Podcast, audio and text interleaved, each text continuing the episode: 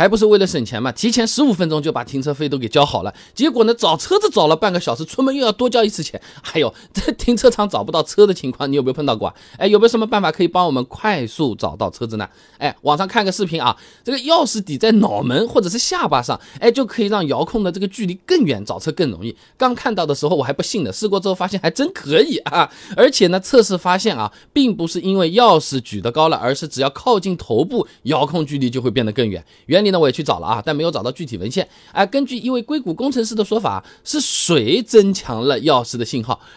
我们的脑子里其实有很多水，这里不是骂人的意思啊，讲的是科学。这钥匙的信号经过这些水后呢，就变得更强了，所以可以传得更远，也可以达到正常遥控距离的两倍。哎，如果你懂具体的原理，也可以在下面评论区哎给大家科普科普啊。那么在地库实验的时候呢，也发现不同的同事来测试效果还不一样，有的人远一点，有的人近一点，而且呢也不是百试百灵，角度也比较重要。这钥匙抵住合适的位置和角度确实可以，但是车子一旦被其他车子挡住，或者在墙的后面，遥控距离啊还是会有影响。而且有些地下车库啊，它结构也是比较复杂，拐来拐去的，你按一下也不一定能一眼看到车子，所以这个方法呢也有一定的局限性啊。那靠谱的找车方法有哪些呢？那首先停车场的找车机器，一般商场的电梯厅，你留心一下，屏幕上面车牌号一输啊，照片车位号都出来了，这是方便。那有些商场更高级，甚至不要机器，打开手机商场小程序，直接也可以找。那如果你开的车子比较新，可能车子它自己也带定位功能，什么手机 APP 找一下也能找到定位啊。